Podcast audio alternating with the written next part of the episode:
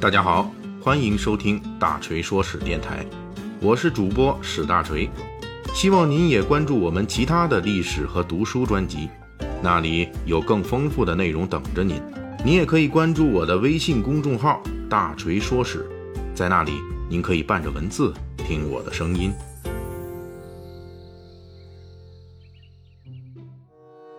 在这个上一期的《水浒细节解密》中啊，我们谈到了《水浒传》中一个在两宋时期非常流行的行业，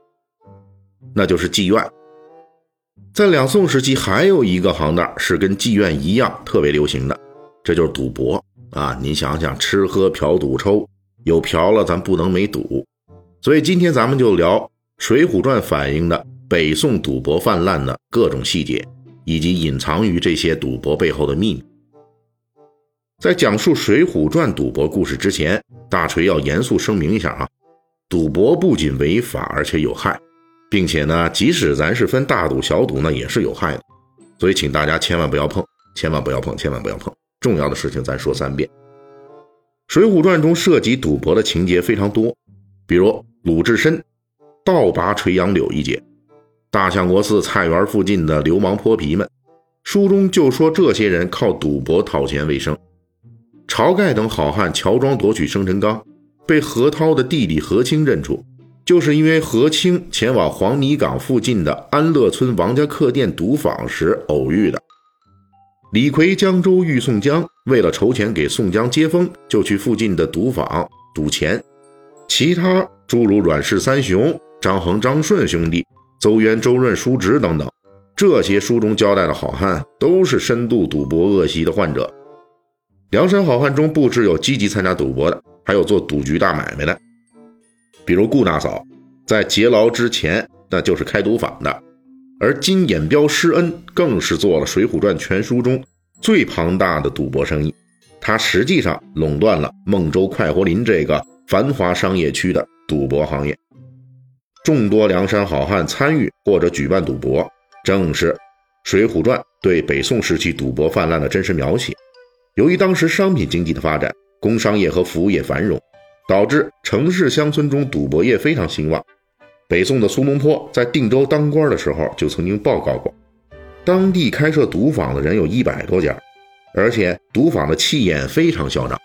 甚至公开打出广告牌来吸引当地驻军和市民前去赌博。除了专业的赌坊泛滥，市井的酒楼、茶店、妓院等等行业都或多或少的参与赌博。比如有在京城开封酒楼上赌博的，有在衢州楼上建赌场楼下开茶店的，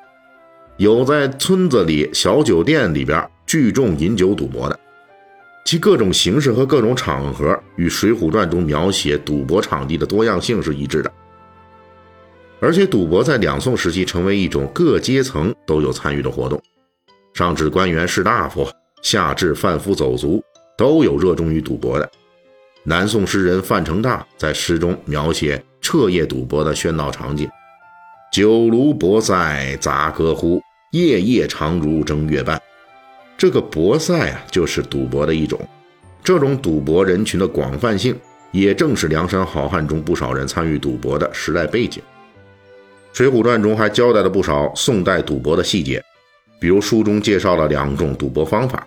一个是李逵为了筹钱款待宋江。去江州城外小张乙赌坊赌钱，以惊人的速度输掉了宋江刚刚送给他的十两银子巨款，就是赌了两次而已。这种赌钱方式大致是用铜钱儿作为赌具，主要是猜钱的正反面。特点就是赌的简单直接，而且非常迅速，几个回合就能让人倾家荡产。书中描写的另外一种比较讲究技巧的赌博方式，就是掷骰子。在书中又称为掷骰子啊，咱们现在也管它叫掷骰子。在一百二十回本的《水浒传》中，描写王庆发迹时，就仔细描写过掷骰子中赌徒的丑态。那些掷骰的在那里呼摸喝六，颠钱的在那里换字叫背，或加笑带骂，或认真厮打。那输了的脱衣点上，尺金拨袜，也要去翻本儿。费事业忘寝食，到底是个输字。那赢的意气洋洋，东摆西摇，南闯北学的寻酒头在座。身边便袋里、搭包里、衣袖里都是银钱。到最后桌本算账，原来赢不多，赢的都被把梢的、放囊的蔫了头去。这段话把赌徒们好赌成性、毒瘾发作之后不顾一切的丑态描写的入骨三分，而且还特别交代了那些在赌场赢钱的人，其实他们所谓的赢钱啊也没多少，大头都是被开赌场的放贷的给拿走了。书中描写的赌博盛况，正是两宋，尤其是北宋年间赌博行业热火朝天的真实历史。不过，这种赌博盛况背后，却隐藏着令人无语的时代悲剧。这是因为大锤在上面讲了，